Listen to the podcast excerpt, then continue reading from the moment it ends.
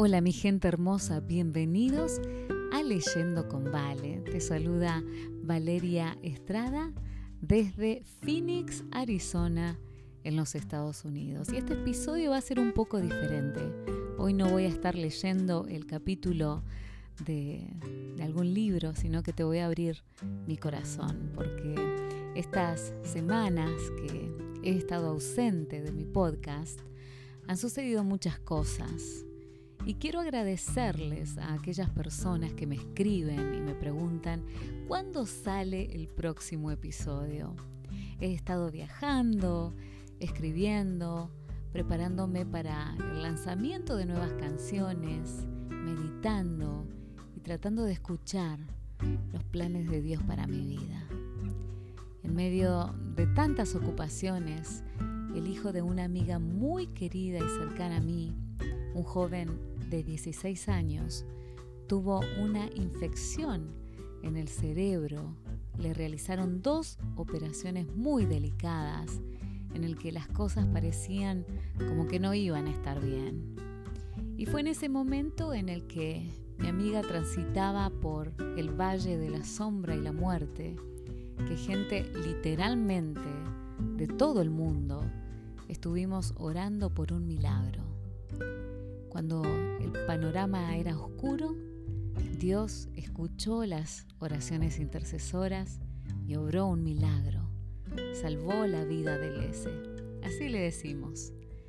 Aún está en el hospital, pero ya fuera de peligro. Así que te invito a que sigas orando por él, vos también. Te comparto esto porque detrás de mi voz hay una vida, soy un humano con falencias, imperfecta, que ríe pero también que sufre. También cargo una mochila pesada que estoy tratando de ir vaciando mientras ando por el camino de la vida, sabiendo que este mundo no es mi destino final, pero también estando consciente de que no ando sola, porque Jesús camina a mi lado. Y es por eso que busco libros para enriquecer mi vida y poder compartirlos con vos en este podcast. Tal vez hoy te encuentras en ese lugar donde el dolor de la angustia te golpea con una fuerza tan repentina y aguda que se siente como si ese dolor cortara tu piel y tus huesos. Es el tipo de dolor que nos deja preguntándonos si alguna vez podremos funcionar como una persona normal de nuevo. Y estas últimas semanas, Dios me ha estado recordando con ternura que el dolor en sí mismo no es el enemigo. El dolor es el indicador de que la fractura existe. El dolor es el recordatorio de que el verdadero enemigo está tratando de derribarnos, manteniéndonos atrapados en lugares rotos. Estoy aprendiendo que el dolor es el don que nos motiva a luchar con una tenacidad valiente y una determinación feroz, sabiendo que hay sanación en el otro lado. Y en el medio, te preguntarás, en ese lugar desesperado donde aún no estamos del otro lado y nuestro corazón todavía se siente bastante crudo, ¿qué hay? El dolor es la invitación para que Dios se mueva y reemplace nuestra fuerza vacilante con la suya. No estoy diciéndote todas estas cosas para que suenen bien te lo comparto desde lo más profundo de un corazón que sabe que es la única manera de sanar, dejar que Dios tome el control. Debemos invitar a Dios a nuestro dolor para ayudarnos a sobrevivir a estos desesperados intermedios que tal vez estés viviendo. La única otra opción es huir del dolor mediante el uso de algún método de adormecimiento, pero adormecer el dolor con alimentos, logros, drogas, alcohol o sexo, nunca va a la fuente del problema. Solo silencia nuestra necesidad de ayuda. Creemos que nos estamos liberando del dolor cuando en realidad lo que nos adormece nos aprisiona. Si evitamos el dolor, el dolor crea un vacío en nosotros. Poco a poco mata el potencial de nuestros corazones de sentir completamente, de conectar, de amar plenamente de nuevo. Incluso roba lo mejor en nuestra relación con Dios. El dolor es la sensación que indica que se necesita una transformación. Hay una debilidad en la que la nueva fuerza debe entrar y debemos optar por buscar una fuerza a largo plazo en lugar de un alivio temporal. Entonces, ¿cómo obtenemos esta nueva fuerza? ¿Cómo evitamos que persigamos lo que nos adormece cuando las partes más profundas de nosotros griten por un alivio? ¿Cómo detenemos el dolor penetrante de este minuto, de esta hora? Invitamos a Dios. ¿Cómo invitamos a Dios? Orando.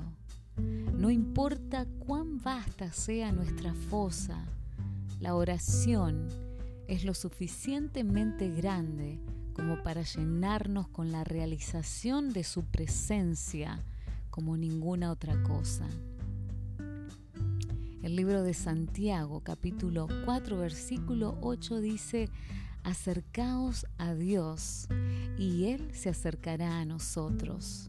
Cuando lo invitamos a estar cerca, siempre acepta nuestra invitación y en los días en que mi corazón se siente herido y mis palabras se sienten bastante planas, dejo que las escrituras guíen mis oraciones. Escribo en mi diario sus promesas y luego agrego mis propios pensamientos personales. Por ejemplo, uno de mis pasajes favoritos para esos momentos es el Salmo 91. 1 que dice, el que habita al abrigo del Altísimo morará bajo la sombra del Omnipotente. Y comienzo a escribir así, Señor, tu palabra me promete que cuando me acerco a ti, tú estarás ahí. Quiero vivir conectada a ti permanentemente, en cualquier momento en que me sienta débil, vacía y sola. Te imploro que no dejes que esos sentimientos me arrastren a un pozo de inseguridad, pero más bien deseo que esos sentimientos sean desencadenantes para mí, para levantar inmediatamente esos sentimientos gravosos a ti y cambiarlos por la seguridad de tu seguridad. No estoy sola porque tú estás conmigo. No soy débil porque tu fuerza está infundida en mí. No estoy vacía porque estoy bebiendo todos los días de tu plenitud. Eres mi morada y en ti tengo refugio de todas las circunstancias tormentosas y duras realidades. No estoy fingiendo que las cosas difíciles no existen pero me regocijo en el hecho de que tu cobertura me protege y evita que esas cosas no me afecten como solían hacerlo. Tú, el Altísimo, tienes la última palabra sobre mí. Me conoces y me amas íntimamente. Y hoy declaro que confiaré en ti en medio de mi dolor. Eres mi morada diaria mi gracia salvadora. En el nombre de Jesús. Amén. Y con eso cierro mi diario de oración sintiéndome mucho menos desesperada, más liviana de mis cargas y mucho más entera. respiro la atmósfera de la vida que sus palabras traen. Imagínalo de pie en la puerta de tu futuro llamando. Si lo dejas entrar en la oscuridad de tu dolor hoy, ahora, abrirá de par en par la puerta a un mañana mucho, mucho más brillante. Que el Señor te bendiga. Gracias por escuchar.